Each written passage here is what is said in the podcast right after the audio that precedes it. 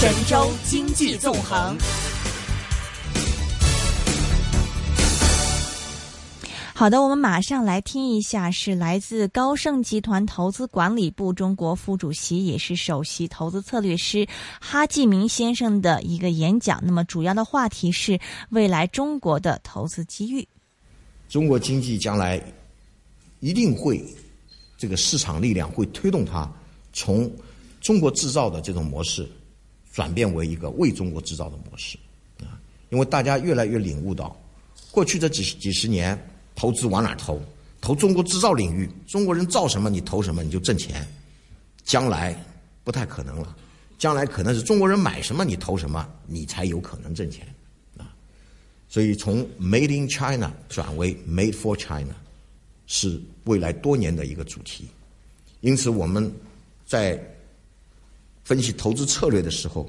也是要寻找在呃 Made for China 这个领域里面寻找投资的。标的领域，那么我觉得所谓消费呢，基本上就分两类了，一类是商品消费，一类是服务消费啊。商品消费，衣食住行啊，中国现在也不是老百姓吃不饱穿不暖，而是对这种消费升级的诉求越来越强啊，所以在商品消费领域，更多的是一个质量的提高。而不是一个量的简单的扩大啊！现在我们看到中国对于进口汽车的消费依然是非常强劲的，总体汽车消费增长还是保持比较快的速度，但尤其是对于欧洲进口车的消费啊，在这个图当中的深绿色就是代表着欧洲左边的左边柱子图的深绿色就是欧洲的这个欧洲品牌的汽车在中国的消费情况啊。据有关统计，是四辆宝马生产出来，有一辆就是卖在中国大陆的，啊，那这些也不受公款消费的限制啊。本来宝马就不是公款，那，这个公车。另外一类商品消费，主要是体现在农产品里面啊。中国随着老百姓收入水平的提高，大家的饮食结构也朝更加营养、更加安全、更加健康的方向发展啊。所以你看，原来这个你说更加营养的话，就是喝豆浆的，可能很多人逐渐逐渐习惯喝牛奶了啊；吃米饭的，逐渐逐渐的啊喜欢吃肉了。这健康不健康我不知道，但是至至少它是朝这个高蛋白的这个方向发展。但是这么一来，就对畜牧业产品产生了巨大需求，而畜牧业牲畜消费粮食的能力比人类要强得多啊。转换系数大家都很清楚，一斤牛肉你要用十三斤饲料去去置换，啊，所以这么一来，间接的对粮食、对农产品造成了巨大的需求，啊，所以中国有很多农产品过去是进出口国，甚至自给自足的，现在都变成进进口国了，大豆、玉米甚至小麦都在都在朝这个方向转变。那么，我认为最大的消费。呃，这可能还不是商品消费，而是服务消费。发达国家，如果你以美国为例，老百姓总支出当中，服务类消费占到百分之七十以上，中国才百分之二三十，啊，所以将来发展空间巨大。而且中国现在的人均 GDP 购买力评价折算以后，和美国七十年代初期是旗鼓相当的，啊，那我们不妨看一下美国七十年代老百姓的消费结构。是怎样一种情形？二十年后又是怎样的情形？我们看到这个在医疗保健、金融服务和通讯领域啊，原来的占比是比较低的。这是七十年代初期，到九十年代初期，基本上都是翻倍增长的。我相信在未来的二十年啊，我们的这个占比也会进一步的上升啊。更何况我们的整个的。这个消费增长速度本身就比西方这些国家快很多，啊，中国的消费啊说是弱，是因为它相对投资来说是弱的，而消费本身的增速两位数的增长，哪个国家有啊？啊，本身的增长是不慢的，啊，所以这个在宏观层面上，大家通常是讲这个消费的相对占比但在微观层面呢，在商业机构，它一般占比跟我有什么关系啊？我只要看他们车每年涨多少啊，这个这个这个这个医疗啊，呃，这个保健方面支出每年涨多少，他他看的是这个啊。这如果你看微观层面数据，其实是比较强劲的，非常强劲的。所以我觉得，在这个医疗保健、金融服务和通讯里面，有很多的很大的投资机会，尤其是我们在医疗保健。啊，我把养老也归为这个领域，呃，推动力可能比美国七十年代的时候还要强劲。我们知道，这个随着人的收入水平提高，他在这方面支出，他就会更加注重医疗，更加注重保健，是吧？这个没事经常去健身房锻炼锻炼这个。但是中国除了除了这个收入水平提高，呃，来转变消费结构之外，还有另外两个因素，可能美国七十年代是不具备的。一个就是我们老龄化到来了。啊美国七十年代还没有老龄化，美国老龄化是前两年的事开始的，啊，那么老龄化到来，自然而然的会对医疗保健方面的支出有更大的这个增长。还有一个就是说，中国的环境啊，这比美国七十年代可差多了，啊，这个雾霾，这个是是件坏事儿，但是对这个领域，对这个医疗保健领域，它确实提供了一个增长的空间。啊所以，在这个方面，可能是一个未来投资的一个值得关注的领域。在金融服务领域里面，你说金融服务，金融服务，中国银行也不缺，银行很多，啊，保险公司也很多，啊，但问题是，这个，中国的其他的一些更高层次的金融服务还是不足的，比如说如何帮富人理财。这一块儿好像过去大家都不需要理财服务，我买房子就是了啊。但是将来如果房子不涨了，甚至跌了呢，你可能是需要其他的投资标的。我说买股票，你有这胆儿当然好，但问题是买股票的话也不能光盯着中国股票买啊，啊，国外也有很多投资的机会。你像中国股票去年前年都是下跌的，但去年前年美国的股票。啊，甚至欧洲的股票都是上涨的，啊，所以我们将来随着资本账户的逐渐开放，会产生出更广泛的投资机会。那么，是不是有相应的这种金融机构能够跟得上这个脚步，来提供产生的、产生出来的这种需求？啊，我相信现在可能很多金融机构在国内的金融机构还没有具备这样的条件，啊。那么这一块呢，这个是。将来我觉得有很大的呃发展的空间啊。呃，保险公司也是，保险公司的话，重要的你还要懂得在保险公司这个保费收来以后怎么去打理，怎么去投资啊，让它这个增长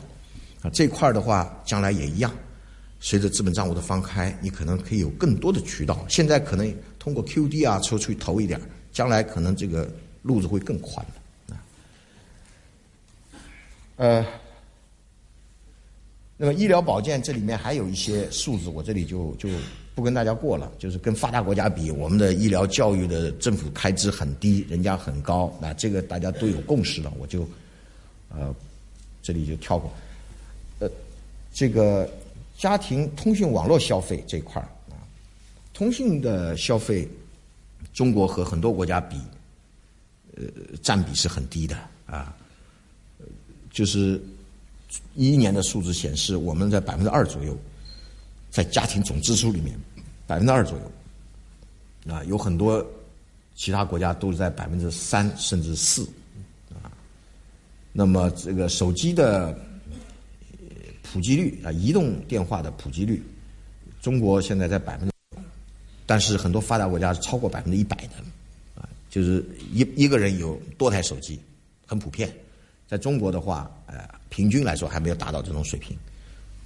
但是我们从八十如果蹦到一百的话，这百分之二十啊，相当美国总人口啊，这个这个是啊，你不能小看中国这个百分之一都是很厉害的。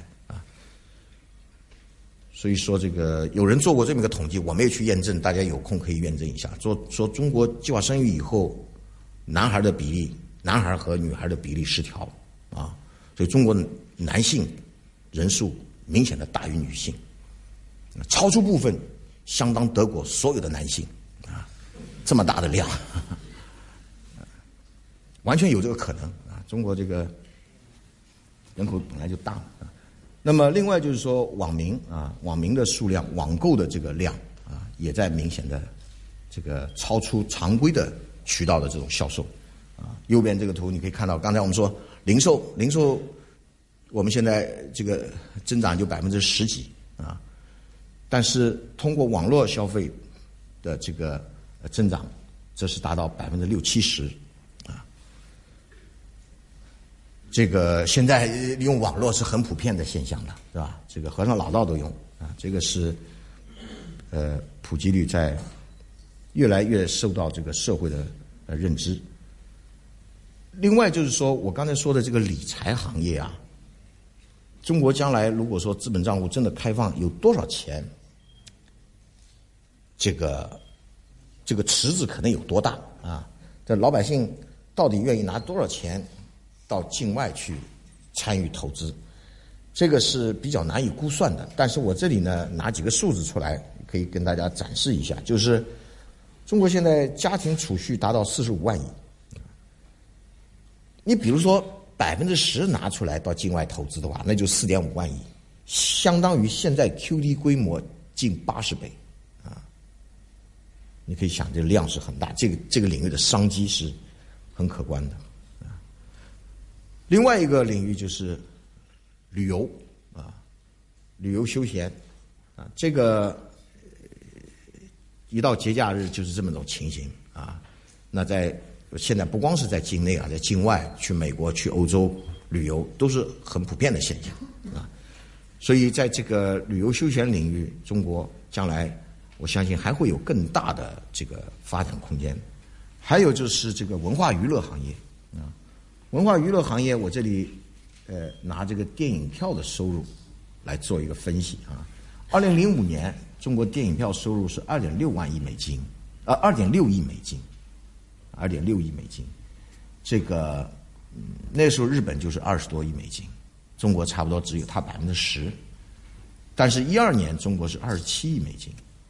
超过日本，前天我看到了这个一三年的数据，中国是三十六亿美金，增长百分之二十多，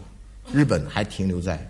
一二年的水平，二十多亿美金，那这几年基本上没什么变化。那么这个就说，就说我们现在就是量已经远远超过日本，但是呈指数型增长的。那你看美国，美国是这个一二年，呃，是九十八亿美金啊。那美国人要比我们少很多啊，而且中国电影票并不比美国便宜的。你要像这个上海、北京这种大城市，没一百块钱下不来，甚至有电影一百多块钱啊。我上次带儿子看个《喜羊羊》都一百二，小孩他也不打折，这这个是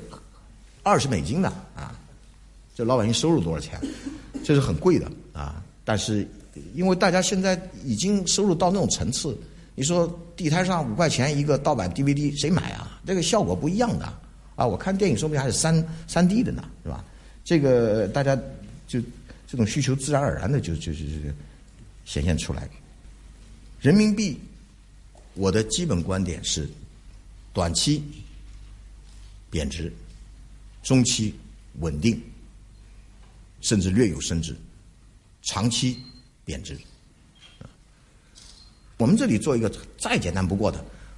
把全世界各个国家的麦当劳这个巨无霸价格拿出来看一看，这个巨无霸价格，当然你跑到北欧去可能很贵啊，啊，你到丹麦买一个巨无霸，那可能比美国要贵多了。但是也就是说，你巨无霸价格要和收入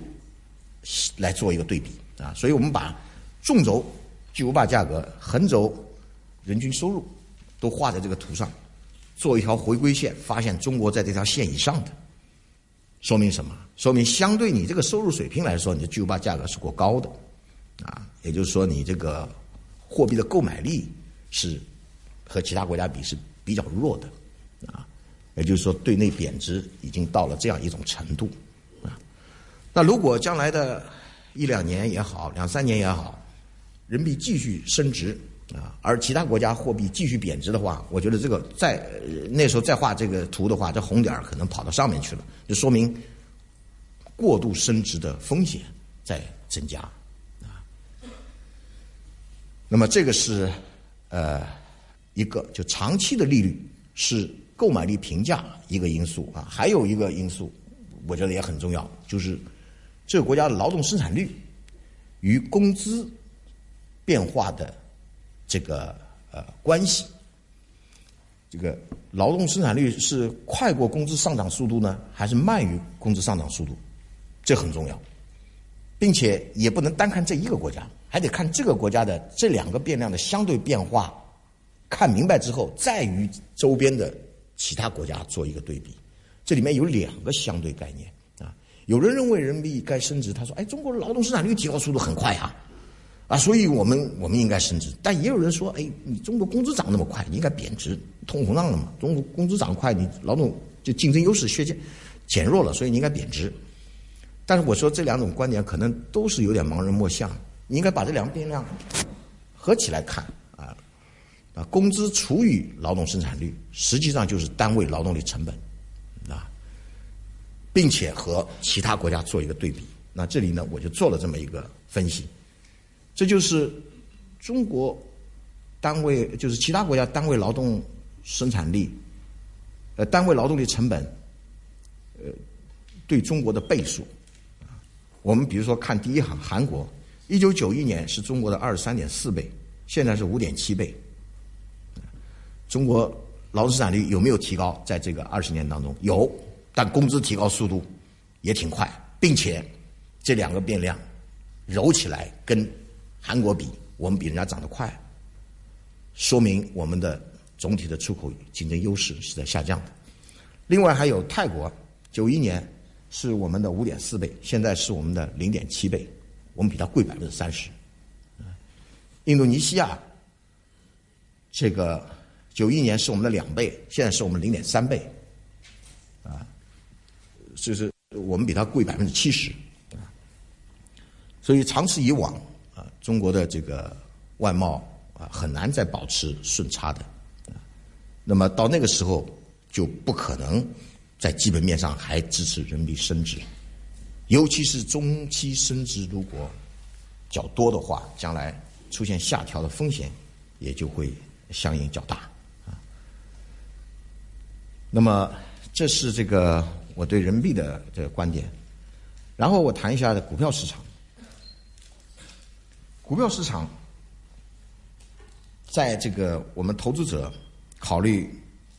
投资全球布局的时候，可能是需要了解这个新兴市场与发达经济的股市变相对变化啊。我们在这个图当中显示的是，当美国货币政策由松变紧的时候，西方股市跑赢新兴市场；反之，当它的货币政策由紧变松的时候，它是跑输新兴市场的，因为美国出现自己的增长的经济增长的亮点了。当年九十年代的时候是 IT 啊，那现在你说美国也有亮点，能源革命啊，能源价格极度低廉啊，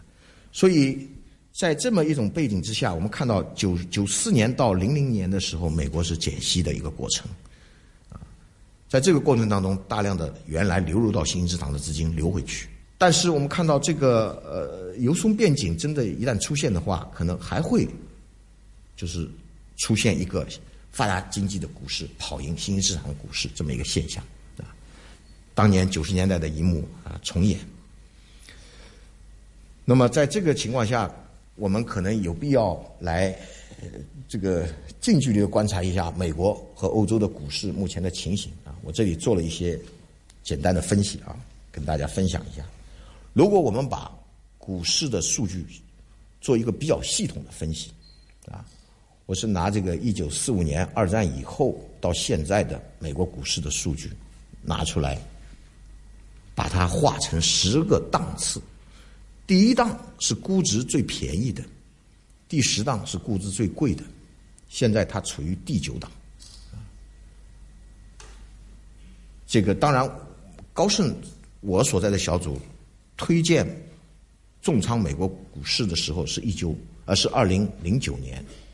那是跌到最低谷的时候，到现在已经涨了百分之一百多了，啊，但那个时候可不是第九档，啊，涨到现在是第九档的，啊，那么我们之前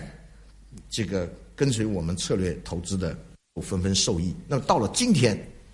到第九档你怎么说？你是不是还让大家买？那我们看到历史数据显示，到了第九档的时候，美国股市第二年上涨的概率仍然是在百分之六十四。那过去也到过第九档，多次到过第九档啊！你这个统计数据可以看出来，它的百分之六十四的概率，第二年还是上涨的，平均幅度在百分之五。啊，那好像这个概率也不是很高嘛，啊，幅度也不是很大嘛。但是我想说的是，今天的第九档。美国所处的宏观环境和过去股市到第九档的时候不同，要优越的多。过去也是多次到过第九档的这个情形，发现平均来看，当过去股市涨到那么一种估值的时候，经济已经比较蓬勃发展了，失业率已经很低了，达到百分之五啊。这个通货膨胀压力也开始显现了啊！平均来看，通货膨胀在百分之三点六，而且美联储多半都已经加了好几次息了，所以十年期的国债利率也在百分之六左右。但今天则不同，失业率还高达百分之六点七，通货膨胀压力几乎没有，百分之一点一就啊，呃，十年国债率也就利率也就百分之二点七，啊，而且美联储加息至少还有一一年甚至一年多的时间。那么说直白了，就是美国经济是在复苏，但是由于失业率较高，复苏的成果劳动力不能通过工资的上涨来分享，几乎所有的成果都让资本回报获得了，啊，那这种情形和中国是很不一样的。中国 GDP 可以增长百分之七、百分之八，但是增长的成果有相当一部分政府税收拿去了。剩下的还有一大块呃，这劳动力成本在上升啊，然后最后剩下那块是资本的回报，那少的可怜，这几年是在下降的啊，所以中国经济涨百分之八，股市可以跌百分之八；美国经济涨百分之三，股市可以涨百分之三十啊。这去年美国就是股市啊，S N P 五百涨百分之三十多呢啊，呃。这个是一个对美国股市的一个分析。那这边呢，看到欧洲的机会也许比美国会更大一些。如果看欧洲的近期，无论是市盈率、市净率，还是股价对于现金流的比例等等各种各样的估值指标来看，那么我们推荐欧洲股票已经有一两年的时间了啊。当时估值是很低的啊，也就是说进一步上涨的空间依然是较大的。那么同样的，用二战以后到现在的数据，系统的来看一下，第一档是最便宜的，第十档最贵的，现在处在第四档，啊，历史上处于第四档的时候，第二年上涨的概率在百分之九十四，幅度在百分之十二，还不包括分红，所以这个欧洲股票上涨啊，这个概率。相当之大，因为因此我们这个投资建议里面，我们是非常注重啊，建议投资者呃重仓欧洲股票，这里面投资标的很多啊，这个欧洲五零指数啊，欧洲五零指数的这个都是一些跨国大公司、大企业。我刚才说四辆宝马一辆卖在中国，这里面就有宝马啊，宝马股票在这个春节以前，中国春节以前还一直徘徊在啊这个七八十块。当我来以前看到，因为之后他公布了业绩，有一天它涨了七块钱，这个现在九十二，那这只是一个例子，但是你可以看到啊，这里面还有很多呃其他的公司也是一定程度上享受了所谓为中国制造的这一个红利，啊，